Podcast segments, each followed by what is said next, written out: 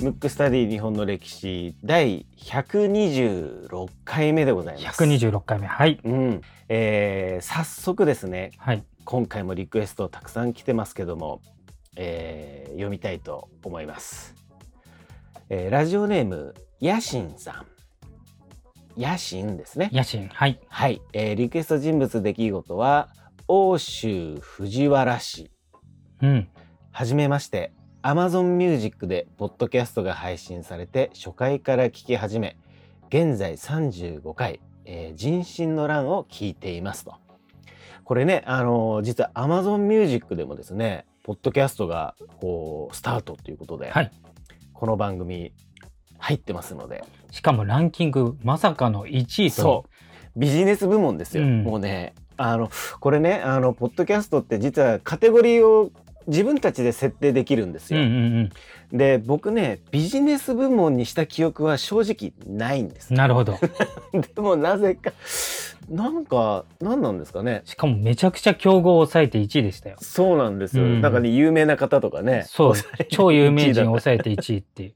位 ねえまさかの奇跡が起きましたけど。そうなんです。なので、あの、ぜひ皆さん、Amazon Music の方もね、あのー使っ、Amazon プライムとか使ってる方は、えっ、と、無料でもちろん聞けるかと思うので、そちらでもぜひということで、はい、えー戻ります。もともと歴史好きで、神社仏閣を巡り、御朱印を集めています。岩手県出身ということもあり、欧州藤原氏をリクエストしますと。なるほど。とい結構ね、ね、うん、欧州藤原氏のリクエスト多いんですよね。多いですね。うんうん、多いんですが、まあ、が題見ていただければわかるんですけど、久々の戦国時代のお話とお話で、以前にね、パート1とパート2やってるんですね。そうですね。あのーエピソードの番号で言うとですね、第,、うん100えー第19回がパート1、うん。えー第20回がパート2と、あ、じゃあ大昔ですね。大昔ですね。で、あの、今回も、はい。ちょっと流れで話そうと思うんで、人物というよりも。はい。ちょっと流れで話したいので、題が決めづらいので、はい。一応、こういう題になりましたけど そうで、すね。まあ、暫定的にと言ってしまうとそれまでなんですけ。そうですね。うん。なんでまあね、人物にスポット当て当てたらね、題名はそれになりますけど、ちょっとはい流れでいろんな人がこう出てくる話をしようと思うんですけど、はい。ちょうどね、あの文豪、うんあの大河ドラマ見てる？僕は、ね、見てないんですよ、なんか。なるほ。ど。うん。今回ね、途中で中断があったんで、はい。いろいろまあ進みが遅かったりするんですけど、ちょうどこれから大河ドラマがそっち方面、おそらく行くだろうっていうね。まあ、光秀が主人公なんで、結局多分そこは行くだろうっていうところで、えっ、と、織田信長、浅井長政、朝倉義景、この辺の動きをちょっとね、中心に、今回は語ろうかなと。なるほど。思うんですけどちょっとパワーバランス的なそうそうですそちょっとパワーそんな感じのそういう感じでちょっと話しますけども。はいまずね、早速、うんはい、早速でいいですか？はい。まずですね、皆さんやっぱ歴史の教科書とか、要するに未来から過去を見てるわけじゃないですか。そうすると、勝った人が誰かわかりますよね。でもその当時っていうのは、誰が勝つか当然わからない。わからないですね。すねやっぱり。うん。なので、うん実は、うち、僕らが今思ってるのとパワーバランスが違うんですよ。うんうんうんうん。で、下克上って聞いたことあるでしょ？戦国時代の時、下克上っていうのは文庫どういう、どういう意味？もう、それこそあれですね。もう、部下がうん。ボスをやっつけちゃうっていう。そうそうそうそう。ということは、当時、無名だった、または身分が低かった人が成り上がっていくってことなので、その時は有名人ではないわけよ。成り上がる前だから。ということは、その時は別の人が有名人だったっていう話じゃない。はい。けど未来の僕ら、今から見ると、その人たちはやられる方だから、その人たちが無名になるわけ。だから要するに逆なわけよ。だから戦国時代は織田信長の方が無名。で、僕らが知らないような人が有名。っていうことなんですよ。まずここを押さえた上で話すんですけど、えっ、と、その時代の話をしますね。で、まずその時代っていうのは信長が出たてで、新興勢力。はい。やっと終わり。うん。尾張っていうのは今の愛知県はい。を支配したに過ぎない。で、その、北に当たるのが、今の岐阜、当時、美濃というところ。ここはね、斎藤氏っていうのが支配してたわけですよ。で、その西隣。今でもそうですけど、岐阜の隣は滋賀県っていうね、琵琶湖があるところ。そこはね、当時、近江っていう国だったわけですよ。で、近江っていうのは北と南で支配する人が違うわけ。で、南近江は六角っていう一族が治め、えっ、と、治めてたわけね。ちなみに当時は六角は非常に名門ですから。へえ、僕、実は六角って初めて聞きますしたね。。だから当時の人は織田信長誰、うん六角すげえみたいな感じです当時はうんうんうん。で、それが南近江。はい。あ、近江だ、近江。南、お近江ですねはい。うん、で、北、北近江は浅井家。うん。けれども、六角の方が強いんで、どっちかというと、六角に対して、まあちょっと、なんていうの？あの、なんていうかな、頭が上がらないっていうかね。はい一応あの、うん独立はしてるけど、六角のこう意向を見て、見ちゃってる。だからパワーバランス的には、当時は六角が強かったわけ。はい。うんうんこう OK ですか、はい、OK です。六角が強かったということですね強かった。南青梅。青梅。うん。南近江。うんうんで、織田信長が、なんとか美濃を攻略したわけ。そうすると、織田信長は、尾張と美濃を抑えてたわけ。そうすると、当時の都っていうのは京都ですから、なるべく京都に行きたい。天下を取るために。そうすると通過するのは必ず滋賀県になりますね。まあはい。当時だと近江になります。近江。うんうん。た時に、六角強いわけですよ。うんうんうん。い今だったら考えられませんよ。だって文豪が知らないぐらいだから。うんうんうん。そうですよね。で、その時に、でもそこを通らないと、京都に行けない。で、もう一つ、浅井は、北を、近江を統治してますけど、南の六角が強いので、ちょっとこう、なんて、肩身の狭い思いをしてるわけですよ。そこで、信長としては、浅井にもメリットあるから、要するに、そこを同盟結んで、六角に対峙しようぜって話すわけですよ。うん。だから要するに、共通の敵というか、そこで、えっ、と、信長と浅井は同盟を結びたい。けど一つネックがあって、北近江、近江のさらに北ははい、越前っていう国なんですよ。うんうんそこに朝倉っていう、これまた名門。っていうか、うんこっちの方が名門。うん。なるほど。古い。大名の格としては上はい。がいるんですけど、えっ、とね、大河ドラマ見てる人は、ユース、ユースケ・サンタマリアがやってますかおー、なるほど。ら。うん。うん。で、その、朝倉とうん。浅井は、うん昔からの同盟関係なわけ。うんうんうんうんで、これがあるから、要するに北が、浅井からすると北は、朝倉と同盟を結んでるんで、南の六角に対峙できるわけ。要するに、北は同盟関係だから、あの意識外してもいいわけじゃない。南だけ意識してればいいでしょ。うん。うんうん。で、浅井にとってみたら六角を倒したいから、信長と組みたいんだけど、で、信長も、京都に行くとき六角が邪魔だから、組みたいんだけど、織田とね、朝倉が仲悪いわけ。おー、そういうことなんですね。そういう。ことなんですよ。うん。なので、はい。浅井はちょっとどうしようか迷うわけ。うん。朝倉と同盟関係がある、ある。で、お信長と同盟したら六角に対峙できるからメリットもあるけど、同盟相手の朝倉はお信長のこと嫌いだから、いや、仲良しのあの人が嫌いだからどうしようかなっていううね、例えば文吾の大親友がうん。いて、うん。で、文吾が新しくなったやつとすごい仲良くしたいけど、そいつと大親友がめちゃ仲悪い。うん。迷いますね。迷うでしょ？それ仲良くしていいか。うん。で、迷った挙句、うん。結局、信長と同盟を結ぶわけ。おー。なるほど。ただ一筆書かせるわけ。うん。朝倉と揉めんなよって。なるほど。うちらは同盟関係だから、はい。はい。いい。だから仮想敵は六角。朝倉は仲悪いの知ってるけど手出すなよって。そしたら組んでもいいよって。いうことになったわけ。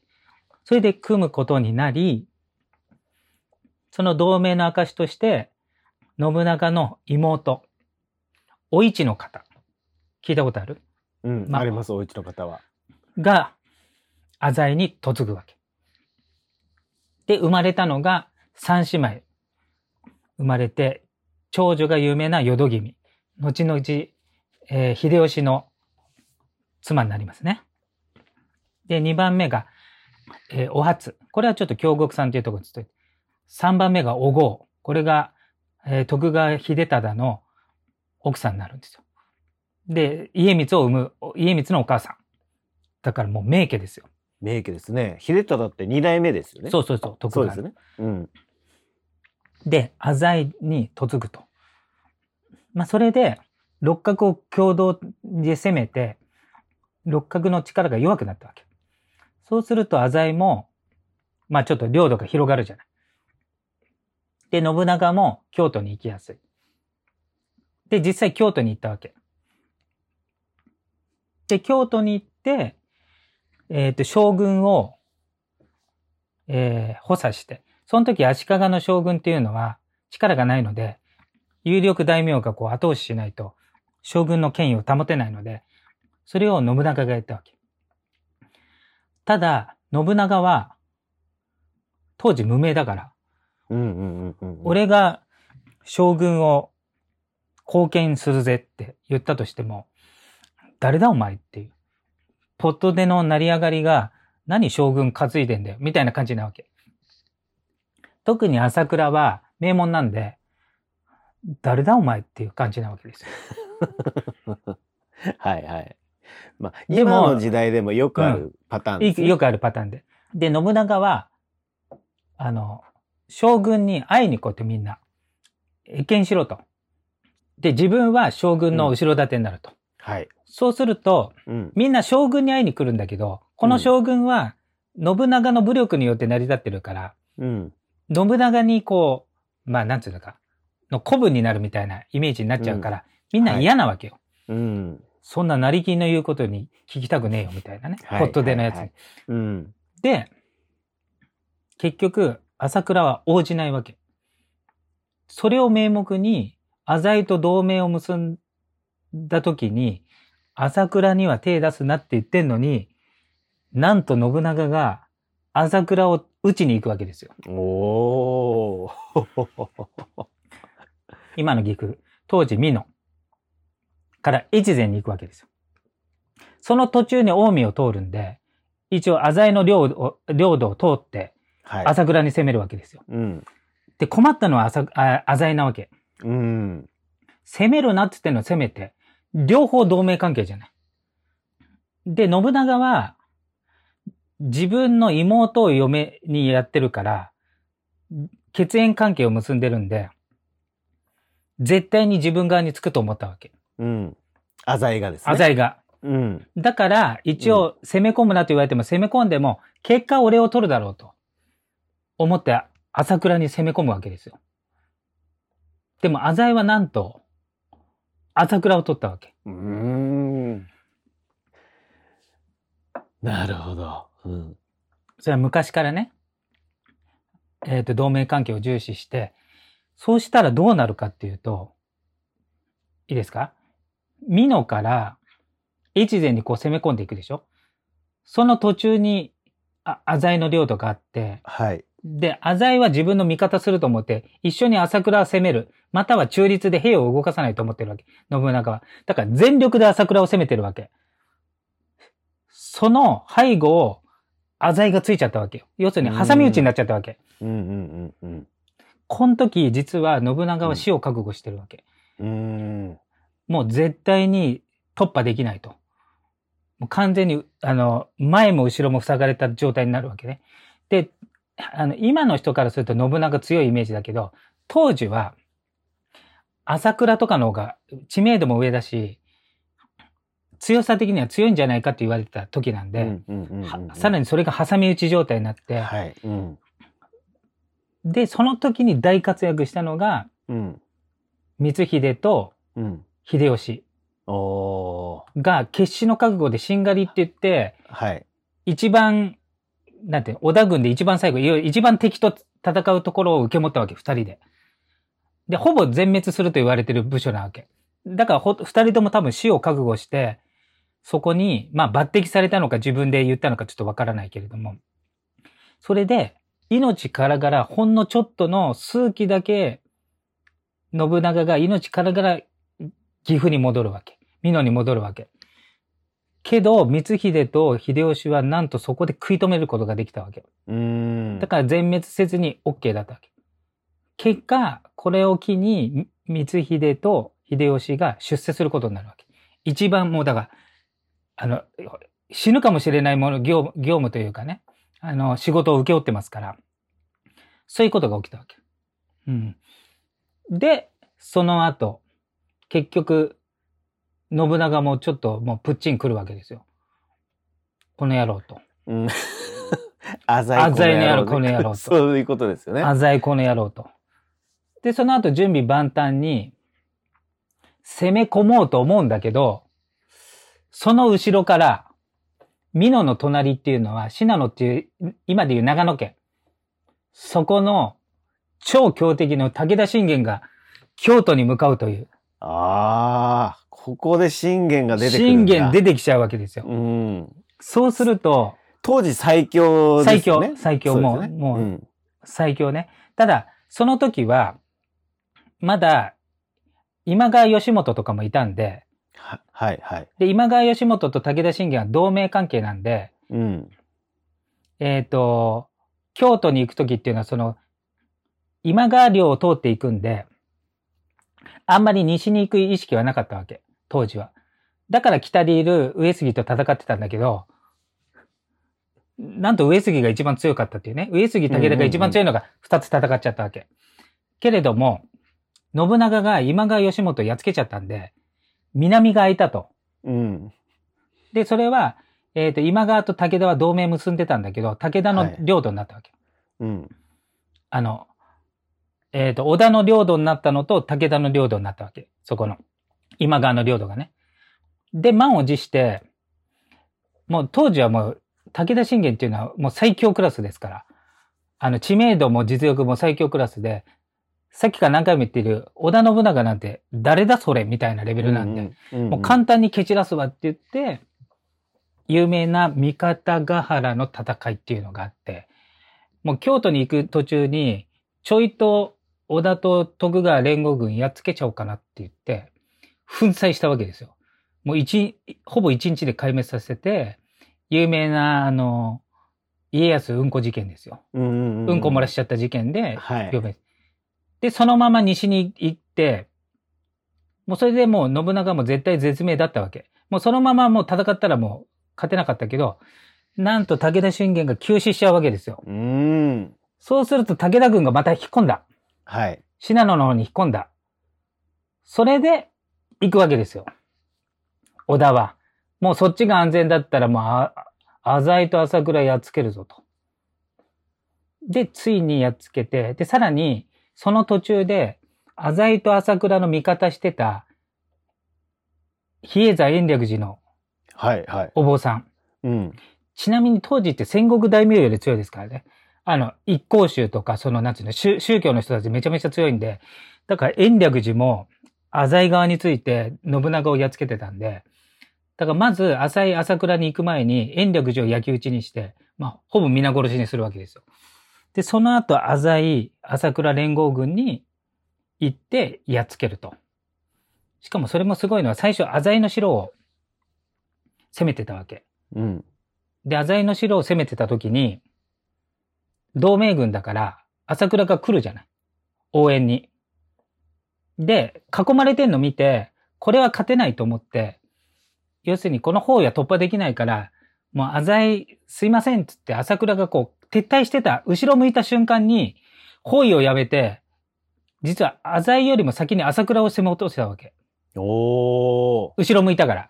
はい、はい。で、壊滅させて、戻って、浅井も囲んで、結局、あの、自陣って言って何？切腹？自破することになったわけですよ。うーん。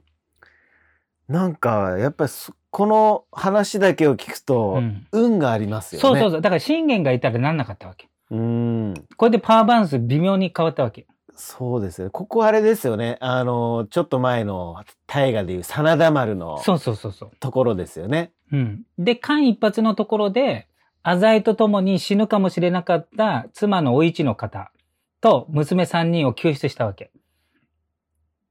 で、信長のところに来たわけ。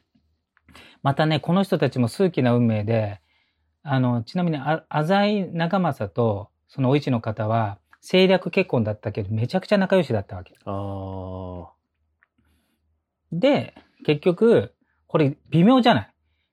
例えば子供からすると、お父さんを殺した人と一緒に暮らしてるわけよ。はい、はい。そういうことですよね。うんまあお母さんのお兄ちゃんだけどね。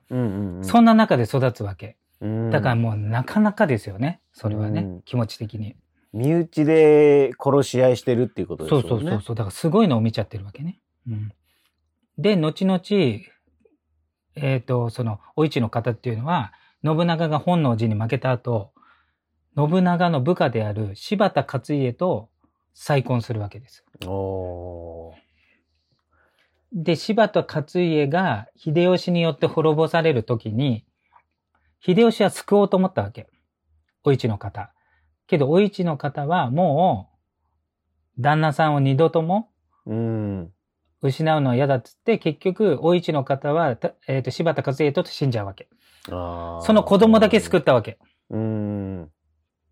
だから、自分の、要するに、淀君からすると、自分の二番目のお父さんを殺した秀吉の妻になるわけ。うんうんうんうん。これも、まあ何ですか、戦国時代あるあるといえばあるある、そう。ねえ、まあそれまでなんでしょうけど、うん。現代の僕らからするとちょっと、おーっていう感じですよそうね。そうそう。そうなんですよ。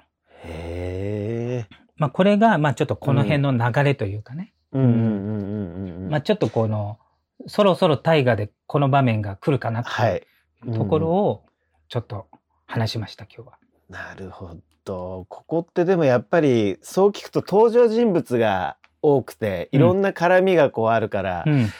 なんかやっぱり聞いてると面白いですよね。そうですね。で書きながら今うん僕書きながらや聞いてましたけど、うんやっぱりそうなっちゃいますね。うん。うん。で、ちょうど、あの、今日タイが、あの、収録日にあったんで、もしかしたら出たかもしれないけど、うんうんまだ。ね、浅井長政出てないんですよ。うん。なるほど。うんあの、ユースケ・サンタマリアの朝倉は出てますけどね。うんうんうんうん。で、信長と秀吉は出てますけど。だから今後多分こんな展開になるんじゃないかなと思います。なるほど。じゃあちょっと、まあ今時点で言うと若干予習的なね、おそうですね。話だったかもしれないでね。そうですすね。はい。えー今回のテーマは戦国時代の話パート3でした。